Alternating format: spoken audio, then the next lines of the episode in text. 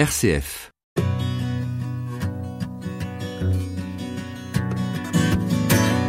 La douleur dans mon cœur est intolérable par moments. Et quelquefois, pendant plusieurs jours, je peux sentir tes lèvres posées sur moi, au réveil et au moment de m'endormir. C'est parce que je t'aime tellement que je veux que tu m'épouses. Je veux être dans tes bras chaque nuit, comme avant, et être avec toi toujours. Je t'ai toujours plus aimé que tu ne m'as aimé. C'est pour ça que je t'ai rattrapé bien souvent, et que je suis venu te chercher après nos querelles.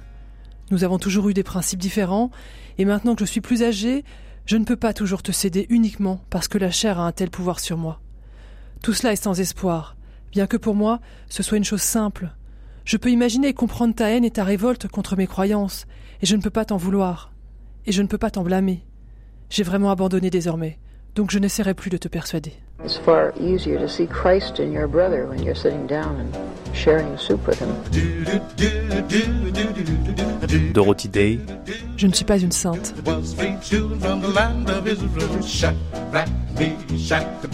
quatrième épisode, La création du journal et du mouvement des catholiques workers.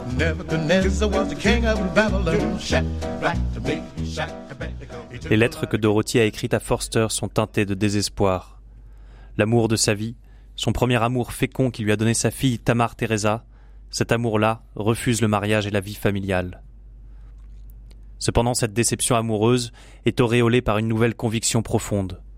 Elle écrit dans son autobiographie Je devais choisir entre Dieu et mon amour. C'est le Dieu d'amour qui la rattrape, et son amant ne veut pas de lui. Dorothy quitte tout pour sa foi naissante. La grâce lui tombe dessus. Elle ne peut plus fuir. Ce sont les derniers vers du poème de Francis Thompson, Le limier céleste. Rise, clasp my hand and come. À mon côté, les pas ont fait halte. Mes ténèbres, après tout, ne sont-elles que l'ombre de sa main étendue pour la caresse Ah, le plus folle, le plus aveugle, le plus faible, je suis celui-là que tu cherches. C'est l'amour que tu repoussais, toi qui me repoussais. Love from thee, who dravest me. Alors, pour ne pas succomber aux caresses de Forster, Dorothy s'en va, dès 1929, au Mexique où elle fait des reportages pour le journal catholique Commonweal. Elle voyage avec sa fille sous les bras, et chaque jour elle remercie le ciel pour les merveilles de cet enfant. Mais elle contracte une maladie qui la force à revenir dans son pays. Là, on lui propose un travail de scénariste à Hollywood. Elle se rend dans la cité du cinéma, mais loin d'y être éblouie, elle est dégoûtée et ne tarde pas à revenir à New York, où elle s'installe avec son frère et sa belle-sœur. À New York, au début des années 30, les banques ont explosé, et toute la société avec. Après la crise de 29, la Grande Dépression s'installe. La pauvreté envahit les rues. Les ouvriers se retrouvent sans emploi. Ce sont les plus miséreux qui trinquent les premiers. Dorothy couvre alors les manifestations, court de reportage en reportage et ne sait où donner de la tête. Rapidement, la réalité la submerge. Il ne s'agit plus de donner de la tête, mais de donner ses mains, d'agir, en somme. Mais avec qui? Où Comment Quand tout est délabré, détruit, appauvri, par quoi faut-il commencer En décembre 1933, nous sommes le jour de la fête de l'Immaculée Conception à Washington, et Dorothy assiste à une marche des ouvriers, une marche de la faim qui se dirige vers le Capitole. Je restais sur la barrière et je les regardais. La joie et la fierté de cette bande d'hommes et de femmes courageux montaient dans mon cœur. Et avec ces sentiments, une pointe d'amertume aussi. Car depuis que j'étais une catholique, avec des différences philosophiques fondamentales, je ne pouvais pas aller avec eux. Je pouvais écrire, je pouvais protester, éveiller les consciences, mais où était le leadership catholique capable de rassembler des groupes d'hommes et de femmes? Ces manifestants ont été rassemblés par les socialistes, et Dorothy voit ses anciens amis guider et soutenir la masse ouvrière. Le catholicisme n'est-il pas l'Église des pauvres? Mais que fait-il pour eux? Une phrase du pape Pie XI, prononcée en 1925, donne raison à Dorothy. Les ouvriers du monde entier sont perdus pour l'Église. Épuisée par la marche, lassée par sa propre inaction, Dorothy se rend au sanctuaire de l'Immaculée Conception à Washington pour confier à la Vierge ses soucis. J'ai adressé une prière spéciale, une prière accompagnée de larmes et d'angoisse, qui devait m'ouvrir à l'usage des talents que je possédais à l'intention de mes chers ouvriers pour les pauvres. Comme je m'agenouillais, je réalisais qu'après trois ans de catholicisme, mon seul contact avec les catholiques actifs avait été à travers des articles que j'avais écrits pour un magazine catholique. Ces contacts avaient été brefs et occasionnels. Je ne connaissais personnellement aucun laïc catholique. Et quand je suis retourné à New York, J'ai trouvé Peter Morin. Peter, le paysan français, dont l'esprit et les idées domineront la suite de ce livre, comme ils ont dominé le reste de ma vie. Peter Morin. Aristide Pierre Morin. Un Français à New York qui vient guider Dorothy vers la foi. Est-ce une apparition? Est-ce un ange qui vient la chercher au moment où ses idéaux semblaient la fuir? Un an auparavant, un homme nommé Thomas Dorsey a écrit une chanson de gospel qui deviendra iconique, popularisée par Elvis Presley, puis par Aretha Franklin. Cette chanson a des mots simples. Take my hand, precious Lord. Ce sont les mots d'un cœur qui se jette entièrement dans les bras de Dieu. Quand ma lumière a presque disparu, prends ma main, Dieu adoré. Ici, on l'écoute dans sa version la plus moderne, chantée par Beyoncé. Just Lord. Precious Lord. Take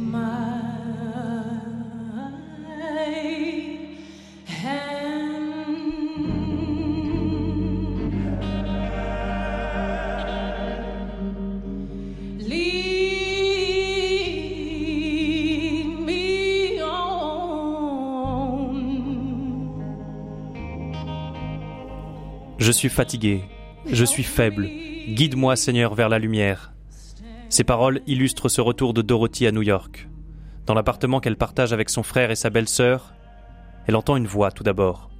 Une voix qui ne semble jamais s'arrêter, qui joue sur les mots, qui sautille puis s'apesantit. The law of supply and demand. Competition is the life of trade. Your dollar is your best friend. So what? Après la voix, l'accent à couper au couteau, il y a l'apparence. Un petit bonhomme qui ne ressemble à rien de convenable. Un costume râpé et rapiécé, une trogne hâlée par le soleil, un chapeau élimé qu'il tient dans ses deux mains agitées, court sur pattes, trapu. C'est son sourire qui le rachète. Dorothy l'avouera, si sa belle-sœur n'avait pas ouvert la porte, Peter Morin ne serait jamais rentré dans sa vie. Ce Français est de la race de Saint Benoît-Joseph Labre, des saints que l'odeur précède. Pauvre, itinérant, il couche là où la Providence le mène, refusant toute richesse. Dans la ferme où il est né, il est l'aîné de vingt-quatre enfants. C'est le travail au champ qu'il a formé, puis l'étude chez les frères des écoles chrétiennes. À Paris, il est proche du sillon de Marc Sangnier, car Peter Morin a une mission, prêcher la doctrine sociale de l'Église. Refusant la guerre, pacifiste, il traverse l'Atlantique pour rejoindre les Doukhobors, une communauté chrétienne russe vivant en autarcie au Canada, manifestant nus pour défendre leurs droits, vivant des fruits de la terre. Vagabond, Peter se dirige vers New York, sautant dans les fourgons des trains. Dans la Big Apple, il achète un journal, lit les articles de Dorothy et se lance. C'est avec elle qu'il peut mettre en pratique la doctrine sociale de l'Église. Nous sommes en 1933. Dorothy et Peter Morin discutent. Il sait tout ce qu'elle ignore et désire savoir. Elle sait tout ce qu'il ne sait pas faire. Il veut créer un journal pour répandre ses idées anarchistes chrétiennes. La pauvreté volontaire, les textes politiques de Jacques Maritain, d'Emmanuel Mounier, le personnalisme, la poésie de Charles Péguy, les encycliques, tout vient de Peter Morin. Et Dorothy apprend, durant plusieurs années. Elle lit, insatiable. Ensemble, ils lancent un journal, The Catholic Worker. Peter Morin pense qu'il sera le seul auteur de ce journal, mais la pratique et le caractère de Dorothy le détrompent rapidement. Les esprits s'échauffent, la prière les apaise. Deux têtes brûlées ensemble sont difficiles à équilibrer, surtout quand l'un est une tête de mule lozérienne. Le proverbe lozérien ne dit-il pas Moulo que penopa n'en cerque pas. Une mule qui ne rue pas, n'en cherche pas. Le journal est ensuite vendu pour un cents dans les rues où traînent beaucoup d'ouvriers désœuvrés. Il faut voir Peter Morin prêchant, psalmodiant, écoutant avec attention les plaintes des chômeurs. Dorothy, elle, gère la publication, l'édition, la mise en page et forge sa nouvelle plume. Dans le second numéro, Morin publie une partie de son manifeste. Mon programme comporte trois éléments. D'abord des discussions sous forme de table ronde et j'espère tenir la première au Manhattan Lyceum, le dernier dimanche de juin. J'espère que tout le monde viendra à cette rencontre. Je veux des communistes, des radicaux, des prêtres et des laïcs. Je veux que tout le monde puisse avancer son point de vue. Je veux la clarification de la pensée. L'étape suivante dans le programme, ce sont les maisons d'hospitalité. Au Moyen Âge, c'était une obligation pour les évêques de prévoir des maisons d'hospitalité ou des hospices pour les voyageurs. Elles sont tout spécialement nécessaires maintenant et nécessaires dans le cadre de mon programme en tant que maison de réinsertion. J'espère que quelqu'un nous donnera une maison sans loyer à payer pour six mois de sorte qu'on puisse démarrer. Ce qui nous mène à la troisième étape de mon programme. Les gens devront retourner à la terre. La machine a remplacé le travail. Les villes sont surpeuplées. La terre aura à s'occuper d'eux. Je ne prétends pas que mon programme soit destiné à tout le monde, il est pour ceux qui choisissent d'y adhérer. Je ne suis pas opposé à la propriété privée responsable, mais ceux qui possèdent des biens ne devraient jamais oublier qu'il s'agit là d'une charge. Petit à petit, le programme se met en place. Des catholiques se réunissent pour les aider à distribuer le journal, puis les premiers besoins naissent. Les pauvres ont faim et viennent toquer à leur porte. Dorothy et Peter ont trouvé un appartement, ils y installent une cuisine. C'est ce que raconte Dorothy Day lors d'une interview en 1970. En réalité, nous n'avons rien démarré. Nous avions déjà une maisonnée à nourrir, mais la soupe populaire a commencé à cause d'un des hommes qui avait la responsabilité du vestiaire et qui un jour n'avait plus de vêtements à distribuer. Alors il a proposé, venez prendre une tasse de café. Et très rapidement, une file d'attente s'est formée à la porte.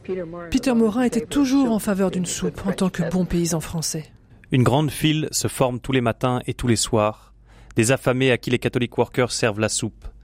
Ils sont des centaines, parfois des milliers par jour, et l'on commence à se passer le mot. Des catholiques servent à manger et donnent des vêtements. Un jour, deux femmes viennent discuter avec Dorothy Day. Elles dorment à la rue. Le lendemain, une seule revient. Dorothy lui demande pourquoi son amie n'est pas venue. Parce qu'elle ne voulait pas retrouver encore la rue, la nuit, elle s'est jetée sous un train. C'est un déclic pour Dorothy. Elle rassemble autour d'elle l'argent nécessaire et achète un appartement. Les catholiques workers ne vont pas seulement nourrir, mais héberger. Un mouvement est né qui ne fait que grossir jusqu'en 1939. La Seconde Guerre mondiale va avoir de lourdes répercussions aux États-Unis, et nous découvrirons comment Dorothy Day et Peter Morin affronteront le déchaînement de violence. Aux États-Unis, l'avant-guerre est une période fiévreuse. Billie Holiday chantera Strange Fruit, dénonçant la ségrégation, Judy Garland chantera en 1939 ce lieu au-dessus de l'arc-en-ciel où l'on pourrait échapper aux troubles de la vie. Pourtant, dans les années 30, malgré la Grande Dépression, Fred Astaire nous invite au paradis, un paradis délicieux dansant joue contre joue. C'est Heaven, dans le film Le danseur du dessus, en 1935. All I know is that it's heaven. And my heart beats so that I can hardly speak. and I seem to find the happiness I see when we're out together dancing cheek to cheek.